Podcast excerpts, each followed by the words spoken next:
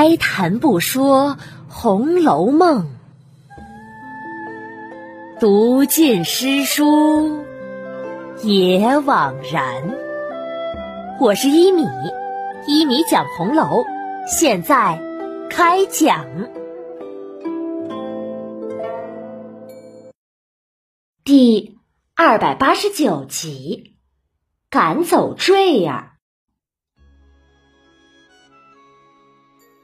上一集啊，讲到宝玉要出门去给舅舅拜寿，他提议从角门走，这样就不用路过贾政的书房时还要下马了。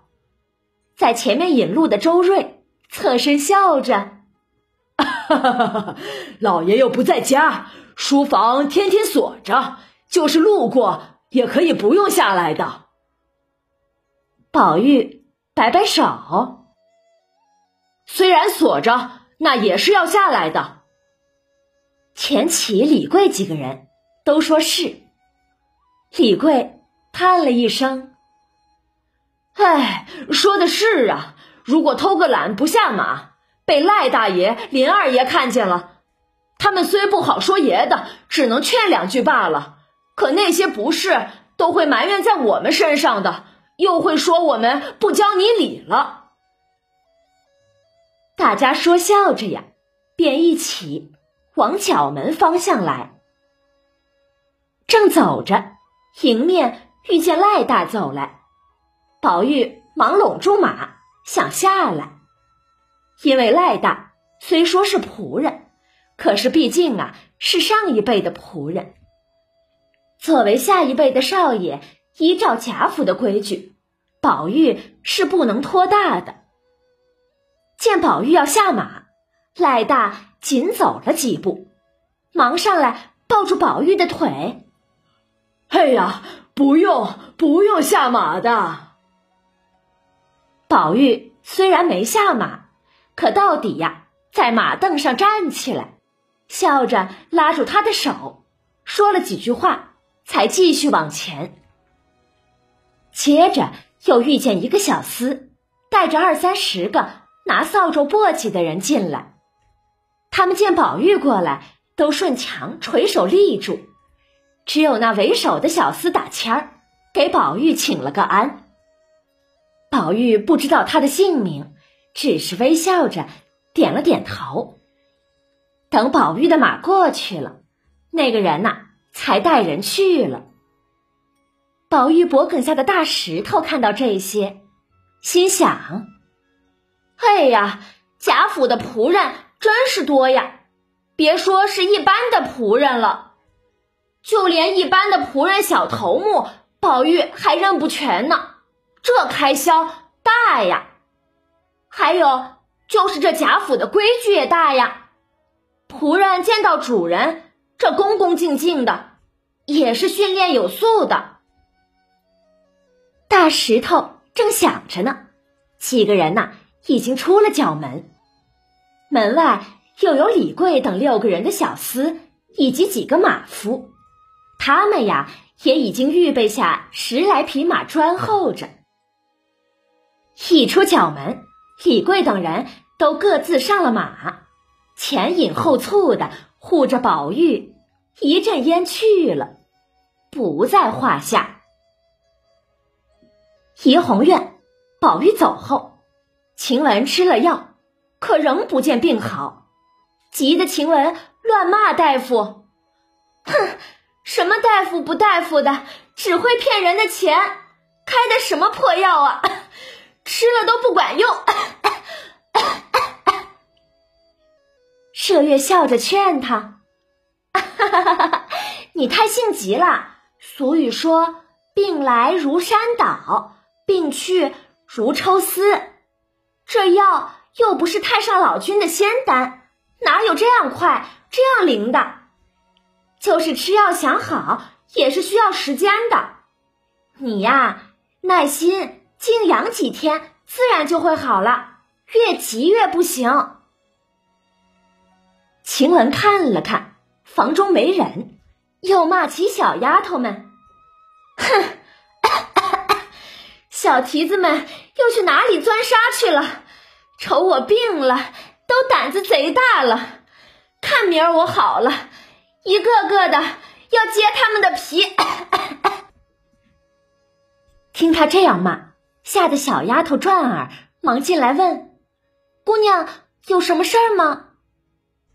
晴雯轻哼一声：“哼，什么事儿？别人呢都死绝了不成？怎么就剩了你一个了？”说完，只见坠儿也畏畏缩缩的蹭了进来。晴雯指着坠儿。你们瞧瞧，这小蹄子，不说他，他还不来呢。如果这里放月钱了，或者散果子了，他就该跑在头一个了。坠儿，你往前些，我是老虎不成，还能吃了你？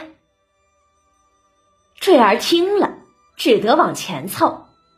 冷不丁的，晴雯向前一欠身，一把把坠儿的手抓住。从枕边取出一丈青，这一丈青是一种细长的首饰，一头尖细，一头较粗，顶端做小勺，可以兼带挖耳勺。晴雯拿起一丈青，在坠儿手上乱戳，口里骂着：“哼，你要这爪子做什么？粘不得针，拿不得线的。”只会偷嘴吃，眼皮子又浅，爪子又贱，丢人现眼的，不如 戳烂了！救命！救命！饶命！饶命啊！坠儿被扎的想逃，却又不敢，疼得乱哭乱喊的。麝月忙拉开坠儿，按晴雯睡一下。哎呀呀！你才发了汗，又作死啊！等你好了，要打谁打不得呢？这会子闹什么呀？自己的身子要紧。晴雯气呼呼的，也不理麝月，转头命人把宋嬷嬷叫了进来，吩咐着：“宝二爷刚才走时告诉了我，让我告诉你们，坠儿很懒。”宝二爷当面使唤他，他竟撅着嘴不愿意动，连袭人使他，他背后还骂袭人呢。今儿务必打发他出去，明儿宝二爷会亲自回太太的。宋嬷嬷听了，心里知道是坠儿偷镯子的事发了，可是也怕晴雯是私下做的主。想了想，笑着：“ 哈哈哈哈哈！虽然这样说，我看是不是等花姑娘回来了，让她知道了，再打发她为好啊？”哼，宝二爷今儿千叮咛万嘱咐的都定了，还等什么花姑娘、草姑娘的？你只管按照我的话，快叫他家里的人来领他出去就是了。麝月在旁看看这局面，心里呀叹了一声，摆摆手：“这算了算了，早也要去，晚也要去。宋妈妈就让他家里人带他出去吧，咱们也好早清静一日。”宋嬷嬷听晴雯和麝月都这样说，也只得出去，把坠儿的母亲喊来。打点了坠儿的东西，他母亲又来见晴雯等人，满脸堆着笑。哎呀呀，姑娘们，这是怎么了呀？坠儿年纪小，算是你们的侄女儿了。她有不好的，你们只管教导她就是了，怎么还要撵出去呢？到底给我们留个脸面才好啊！晴雯面无表情的摆摆手：“你这话，你只能等宝玉回来，你问他了，与我们不相干的。”翠儿娘脸色一变，冷笑一声：“哼，我哪里有胆子问爷去呀？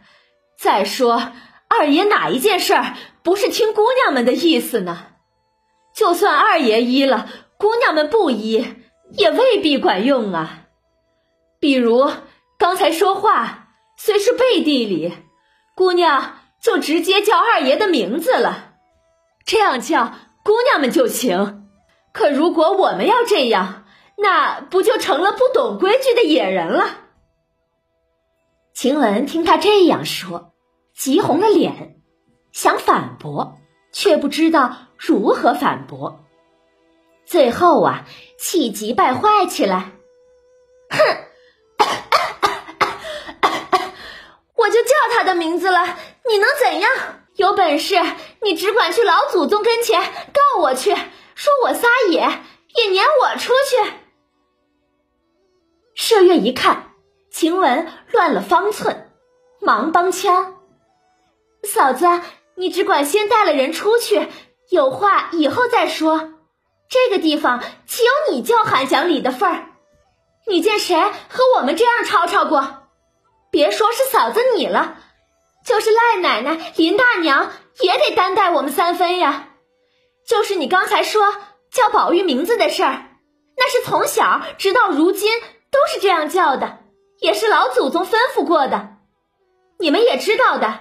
老祖宗怕二爷难养活，巴巴的写了他的小名儿，各处贴着，叫别人都叫他的小名儿的，为的就是好养活。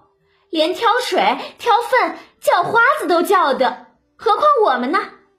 就是昨儿林大娘叫了宝玉一声爷，老太太还说他呢。这是其一，其二。我们这些人常去回老祖宗的话，汇报宝玉的生活起居，可不是要叫着他的名字回话吗？难道在老祖宗跟前也称宝玉为爷不成？我们哪一天不把宝玉两个字念上二百遍的？偏嫂子你又来挑这个理儿。过几天如果嫂子闲了，也到老祖宗太太跟前去听听，是不是我们当着面。也叫宝玉的名字呢，那时你不就知道了吗？坠儿的母亲听了麝月的话呀，脸色一阵红一阵白的，只觉得心里窝着一团气，出不来，正想着如何来应答呢，却不想麝月脸色一沉，声音严厉起来。麝月。又会说什么呢？欲知详情啊，请下一集继续收听一米播讲的《红楼梦》吧。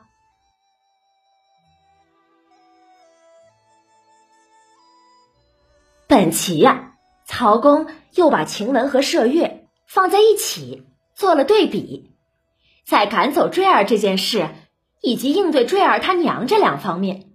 都显示出晴雯做事的不成熟来。他赶走坠儿，不外乎是三个原因。第一，晴雯是个性爽利、有着正义感的女孩子，她忍受不了这种小偷行为。